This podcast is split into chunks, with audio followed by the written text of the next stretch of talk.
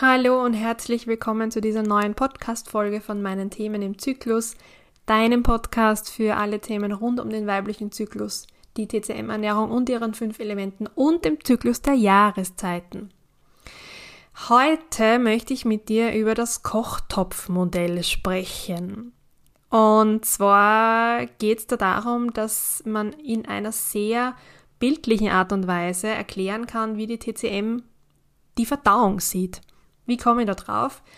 Ich habe jetzt in den letzten Wochen meine ersten Kurse an Volkshochschulen gehalten und da ist das Kochtopfmodell eine sehr ja, anschauliche Art und Weise, jemanden zu erklären, wie die TCM die Ernährung oder die Verdauung sieht, ähm, ohne irgendwelche besonderen Fremdwörter unter Anführungszeichen zu verwenden.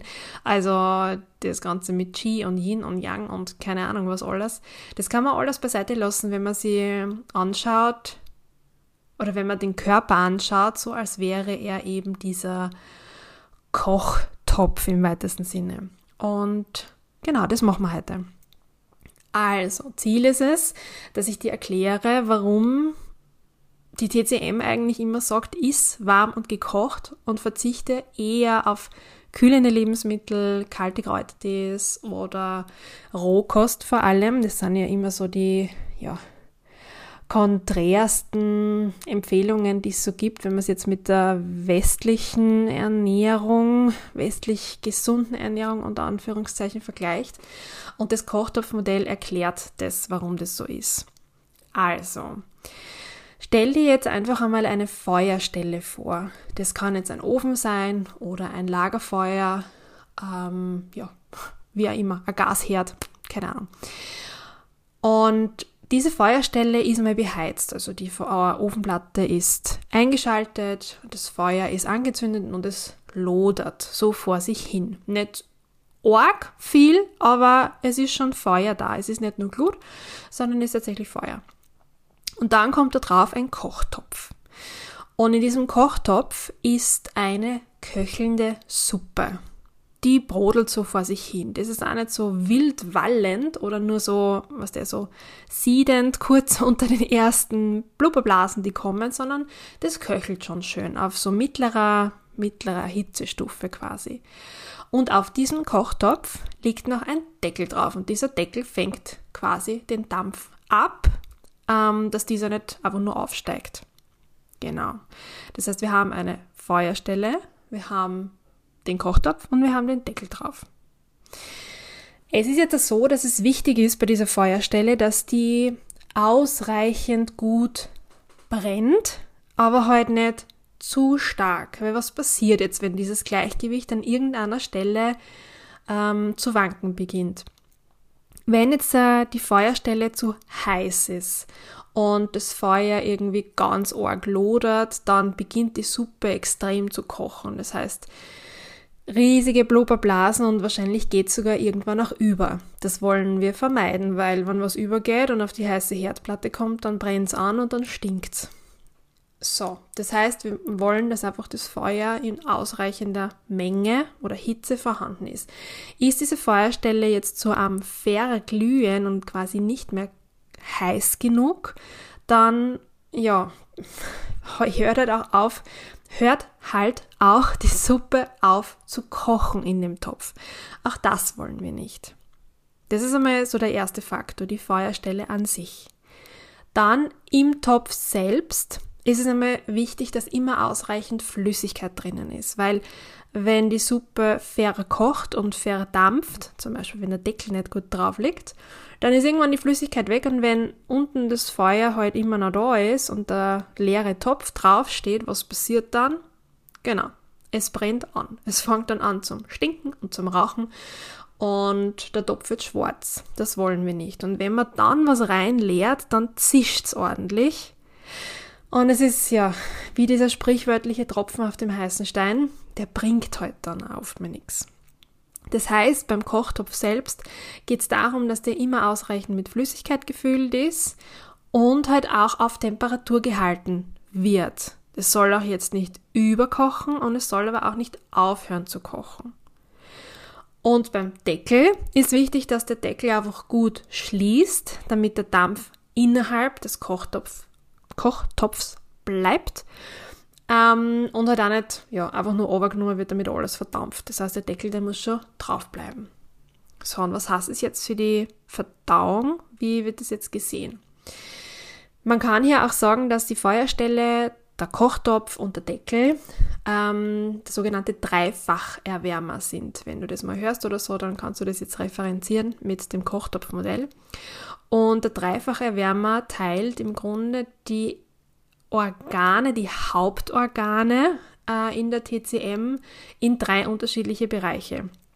Das heißt, der untere Erwärmer, die Flamme, das sind Niere, Blase, Leber und Gallenblase. Der mittlere Erwärmer, also der Kochtopf, sind Magen und Milz. Und der obere Erwärmer, das ist der Deckel, das ist Lunge und Herz. Und die haben alle unterschiedliche Aufgaben. Das heißt, wenn es jetzt darum geht, dass dieses Feuer ausreichend entfacht ist und auch stetig vorhanden ist, damit eben die Suppe köcheln kann, spricht man von einer ausreichenden oder guten Verdauungskraft. Das heißt, dass einfach diese entsprechende Wärme, nicht Hitze, sondern Wärme im Körper ist und da ist ganz vordergründig die Niere. Das heißt, es braucht eine gute Nierenenergie, dass der Kochtopf köcheln kann. So fängt es einmal an. Der Topf selbst ist jetzt als Gefäß betrachtet der Magen und die Milz ist sozusagen die die Köchin, wenn man so will, die dann halt einfach entscheidet, was bleibt im Topf, was müssen wir außerfischen, gibt es vielleicht einen Schaum, den wir nicht haben wollen, der ähm, abgehoben werden muss und nicht im Körper verbleiben darf. Das ist die Aufgabe der Milz. Und eben der Kochtopf selbst, das ist der Magen. Das heißt, alles, was wir in uns hineinschütten, sei es jetzt Getränke oder auch Nahrung, kommt ja in den Magen, kommt in unseren Kochtopf. Und wie wir jetzt wissen, muss der stetig schön am Köcheln sein. Der darf auf keinen Fall leer werden, weil wir wollen auf keinen Fall, dass er anbrennt. So, was passiert jetzt da zum Beispiel, wenn du eine schön köchelnde Suppe hast und du leerst einen Becher Joghurt rein? Was passiert? Stell dir das vor. Genau. Es wird einmal grundsätzlich kalt und schlatzig. Das passiert auch, wenn du regelmäßig Joghurt in dich hineinlöffelst und schüttest. Umgekehrt, du hast eine gute, gut kochende Suppe. Was passiert, wenn du einen Liter Milch dazu leerst? Auch dann, es wird einmal grundsätzlich kalt. Es, beginnt, also es hört mal auf zu köcheln. Das heißt, dass in dem Fall, wenn jetzt die Suppe aufhört zu köcheln, die Niere noch mehr Energie liefern muss, damit diese Suppe endlich wieder kocht, weil sonst kann halt nichts verdaut werden, sondern entsteht, dann entsteht halt auch kein Dampf. Gleiches mit Rohkost. Wenn du jetzt eine rohe Karotte reinwirfst in die Suppe, braucht es wesentlich länger, als wenn du schon eine vorgekochte Suppe, äh, Karotte reinwirfst, um sie zu verdauen. Und das, das könnte, dieses, diese Beispiele könnt ihr jetzt bis zum St. Nimmerleinstag fortführen. Das heißt, es braucht, also alles, was du schon gekocht ist, braucht im Körper weniger Energie, um innerlich zu kochen und kann halt gleich in Energie umgewandelt werden. Das heißt, es entsteht oder es ja, entsteht weiterhin dieser Dampf. Und diesen Dampf, der ist ganz wichtig, den brauchen wir, der vom Deckel von Lunge und Herz abgefangen wird, weil dieser Dampf in diesem Deckel, der läuft ja dann auf der Seite wieder runter und tropft zurück. Und das ist das, was dann ja innerlich bei uns passiert. Es entsteht Energie durch die Nahrung. Ähm, unser Stoffwechsel beginnt dann zu laufen und die Lungenenergie ist dafür zuständig, dass dann diese Energie, die wir produzieren, bis in die Fingerspitzen, Zehenspitzen und in die Nasenspitze kommt. Und wenn es hier Probleme gibt, dass da nicht ausreichend Dampf zur Verfügung steht oder die Lunge geschwächt ist oder was auch immer, dann sind die ersten Anzeichen dafür, dass du eben kalte Füße und kalte Hände bekommst. Das heißt, da funktioniert der Energiefluss in deinem Körper, der Energiehaushalt einfach nicht mehr so ganz gut. Und so merkst du, dass dieses Kochtopfmodell ziemlich anschaulich ist und alles, was du isst und was du trinkst, dir überlegen kannst, was macht das jetzt mit meiner Suppe? Was passiert auch im, im wirklichen Leben, wenn ich einen halben Liter Mineralwasser ähm, in die Suppen leer, die gerade kocht? Hast du schon mal ausprobiert, dass du Mineralwasser in was Kochendes rein äh, leerst? Das beginnt voll zum Schäumen und das ist irgendwie so knapp an dieser Ich gehe über Grenze. Und natürlich kühlt es auch, weil Mineralwasser grundsätzlich kalt getrunken wird. Und all diese Dinge passieren dann auch innerlich in deinem Körper. Und so kann man für sich selbst schon mal herausfinden, was tut mir denn gut? Und vor allem, nehme ich ausreichend Flüssigkeiten auch zu mir, damit halt immer Suppe in dem Topf drinnen ist. Wenn ich nur Brotmahlzeiten esse, wenn ich nur trocken esse, wenn ich nie saftig, keine Suppen und vielleicht dann auch noch zu wenig trinke, dann ja, könnte es vielleicht sein, dass dein Magen irgendwann überhitzt und dann so Späße wie Gastritis daherkommen oder irgendein Reizdarmsyndrom und so. Da hängen natürlich auch noch Emotionen dran. Also das ist noch die, ähm, wie soll ich sagen, die zweite Seite der Medaille. Wir oder unser Magen oder unser ganzes System muss ja nicht nur das verdauen, was wir an Nahrung und an Trinken zu uns nehmen, sondern alles andere auch. Alles, was du geistig oder an Emotionen zu dir nimmst, unter Anführungszeichen, muss verdaut werden.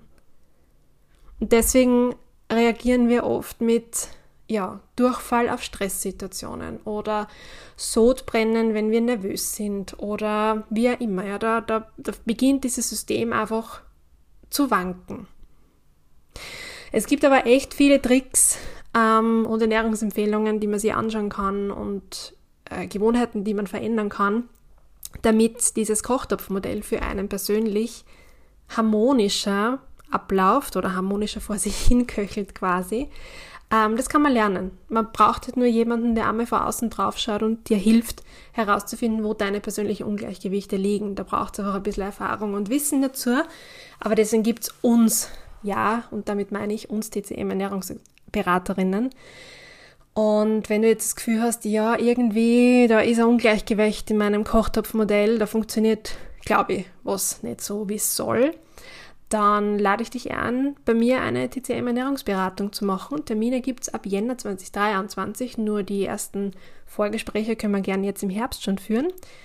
Alle Infos dazu findest du bei mir auf der Website www.imzyklus.at oder du schreibst mir eine E-Mail an hallo.imzyklus.at und dann können wir uns mal was ausmachen und schauen, ob ich dir weiterhelfen kann. Ich hoffe jetzt, dass dieses Kochtopfmodell dir geholfen hat, dabei zu verstehen, wie die TCM die Verdauung sieht und was halt in deiner Ernährung dem Ganzen förderlich ist und was weniger. Denk drüber nach und lass mich auch gern wissen, ob das verständlich war. Das würde mich interessieren. Ja, und ansonsten wünsche ich dir viel Freude beim Ausprobieren und beim drüber nachdenken, was du in deinen Magen, in deinen Kochtopf alles so reinleerst und reinschüttest. Vielleicht gibt es ja das ein oder andere Aha-Erlebnis im Alltag. Das wünsche ich dir von Herzen, dass sich da was für dich zum Positiven verändern könnte. Ja, und ansonsten wünsche ich dir wie immer noch alles Liebe und bis zur nächsten Folge.